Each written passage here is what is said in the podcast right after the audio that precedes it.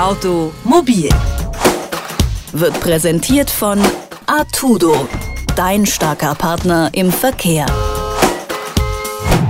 Wie viele Autos gemeldet sind, das weiß die Stadt- oder Kreisverwaltung für gewöhnlich, aber fahren die auch durch die Gegend und wie oft? Und wie oft gehen die Bewohner einer Stadt zu Fuß oder nehmen das Fahrrad? Und hat sich das vielleicht in den letzten Jahren verändert? Gibt es da Handlungsbedarf, um den Verkehrsfluss zu verbessern? Die Antwort auf diese Fragen, die findet sich im sogenannten Modal Split. Der nämlich setzt die unterschiedlichen Verkehrsmittel ins Verhältnis. Wie entsteht dieser Modal Split und wie sinnvoll ist er für die Städte- und Verkehrsplanung? Darüber spreche ich mit Martin Randelhoff. Er ist Herausgeber des Webmagazins Zukunft Mobilität und bloggt dort täglich über nahezu alles, was mit Verkehr zu tun hat. Guten Tag, Herr Randelhoff. Guten Tag. Herr Randelhoff, in Freiburg nutzen 34 Prozent der Einwohner das Fahrrad im Berufsverkehr. In Nürnberg sind es zum Beispiel nur 13 Prozent. Dafür nutzen da fast die Hälfte Autos oder Motorrad. Aber was machen wir jetzt mit dem Wissen? Ja, diese Zahlen des Modusbild zeigen ja, wie Sie schon gesagt hatten, die Verteilung innerhalb der Stadt. Jetzt kann man sagen, okay, eine Stadt hat so und solche Ziele, sagt zum Beispiel, jeder zweite Weg soll mit dem Fahrrad ähm, zurückgelegt werden. Und dann kann man eben schauen, okay, wie steht man denn, was muss man tun, ähm, welche ja, Bedürfnisse haben vielleicht auch die unterschiedlichen Verkehrsteilnehmer und wie schafft man es eben mit diesem Model Split auch ja, Veränderungen zu messen über die Zeit, ähm, vielleicht auch den Vergleich zwischen verschiedenen Städten anzustellen.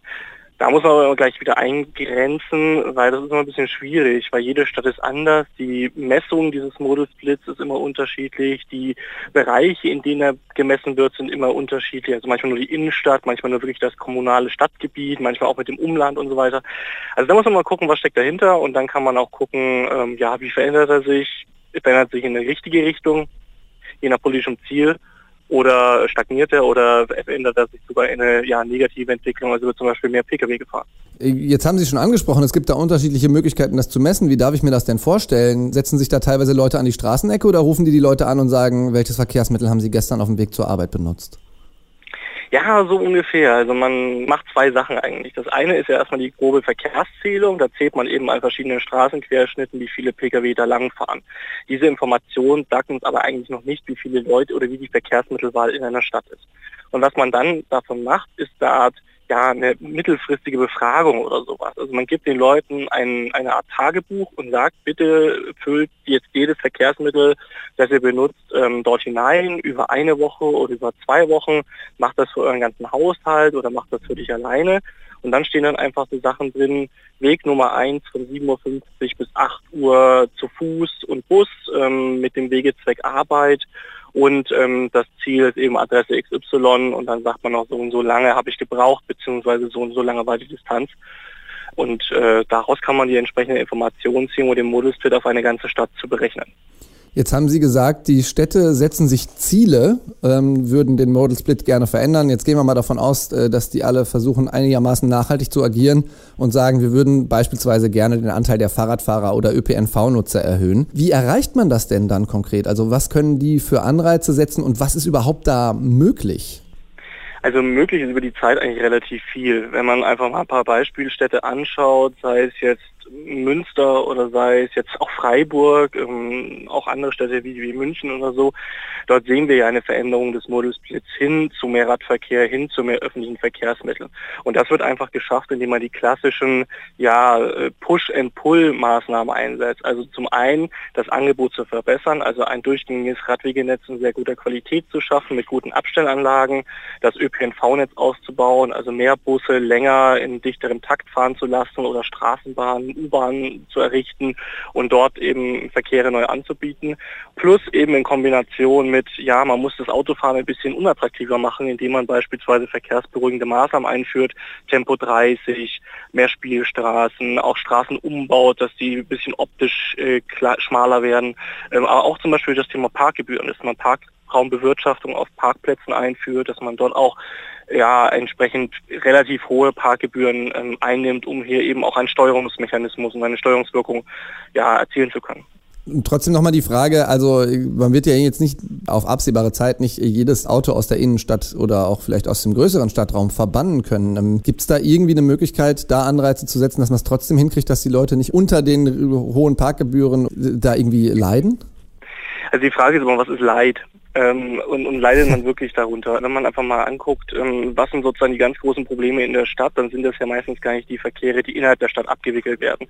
Also die drei, vier, fünf Kilometer Distanzen, die wir heute in der Stadt durchschnittlich zurücklegen, auf dem Weg zur Arbeit, auf dem Weg zum Einkaufen, die sind auch mit dem Fahrrad und zu Fuß sogar teilweise schneller zu erreichen als mit dem Auto, weil man eben keinen Parkplatz suchen muss, man muss erst nicht zum Auto gehen und so weiter. Also habe ich hier keinen kein Zeitverlust. Und dann ist natürlich die Frage, welche Schutzgüter habe ich? Habe ich eben dieses Thema Gesundheit? Habe ich eben das Thema Recht auf gesunde Luft? Habe ich eben das Thema ja auf Ruhe? Also sprich nicht den Lärm zu haben, den Verkehrslärm. Und dann einfach zu gucken, ja, wo kommt eigentlich die Probleme her? Und die Probleme von städtischen ja, Verkehrskollaps, die entstehen meistens im Umland, die entstehen in den ländlichen Räumen, wo die Menschen eben keinen guten ÖPNV haben, wo die Menschen dann eben auch mit dem Auto direkt in die Innenstadt reinfahren müssen. Dazu besteht weder in Leipzig noch in Berlin noch in München direkt die Notwendigkeit. Was habe ich eigentlich ausreichend Alternativen?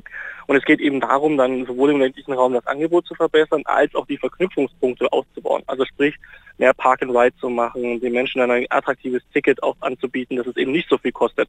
Aber die Frage ist, muss man wirklich, wenn man zum Beispiel von außerhalb kommt, mitten in die Innenstadt reinfahren zum Shoppen? Oder reicht es nicht wirklich Park and Ride zu machen und dann eben die letzten drei, vier Kilometer mit Bus und Bahn zu fahren? Jetzt haben Sie auch eben eingangs schon mal erwähnt, so es gibt äh, Städte, die haben das sehr, sehr gut gemacht. Münster zum Beispiel oder Freiburg, die ja auch, äh, ist ja auch eine, eine große Fahrradstadt ist. W sagen wir mal so, welche Städte haben denn gerade noch Verbesserungsbedarf? Oder gibt es Städte, die jetzt gerade auch ähm, aus Ihrer Sicht es gerade sehr, sehr gut machen und vielleicht eigentlich in der Situation sind, ähm, wo es noch nicht so gut läuft, aber vielleicht bald besser laufen wird? Ja, das ist immer, das ist immer schwierig zu sagen. Ich glaube, jede Stadt hat die Herausforderungen, Klimawandel, Energiesicherheit, ähm, auch die soziale Frage, was passiert eben zum Beispiel, wenn der Ölpreis wieder steigen sollte, schafft man es dort attraktive Alternativen zu machen, Gesundheitsschutz, Kinder, die sich frei ähm, in der Stadt bewegen können, Barrierefreiheit für ältere Menschen. Das sind alles Themen, die jede Stadt äh, bewegen. Oder Dieselverbote. Genau, oder Dieselfahrverbote, wobei die ja sozusagen nur ein Symptom sind eines größeren Problems. Die Frage ist also, jede Stadt hat letztendlich Bedürfnisse. Es gibt einige, die haben natürlich schon früher angefangen, die haben auch gute Strukturen geschaffen, auf die sie aufbauen können. Die haben auch immer noch ambitionierte Ziele. In Münster hat man ja weiterhin das Ziel, den Radverkehr weiter zu erhöhen. Dort bleibt man ja nicht stehen, dann muss man auch schauen, dass man die Infrastruktur umbaut, weil die eigentlich gar nicht so gut ist. Aber also ich persönlich finde es immer schwierig zu sagen, die Stadt ist gut und die Stadt ist schlecht. Ich kriege das nicht hin und ihr seid gut. Ähm, das ist immer ein bisschen schwierig, wenn man die die Voraussetzungen anders sind. Jede Stadt hat ihre eigenen Herausforderungen, jede Stadt muss schauen, dass sie die, dass sie die Lebensqualität für ihre Bürger sichert, wenn nicht sogar noch weiter erhöht und das ist letztlich die große Herausforderung. Der Modal Split, der zeigt an, welchen Anteil die jeweiligen Verkehrsmittel am Verkehrsaufkommen haben, was man mit diesen Zahlen machen kann, welche Schlüsse man daraus ziehen kann und welche vielleicht auch nicht. Das hat Martin Randelhoff vom Weblog Zukunft Mobilität erklärt. Vielen Dank, Herr Randelhoff, für das Gespräch. Gerne. Automobil wird präsentiert von Artudo, dein starker Partner im Verkehr.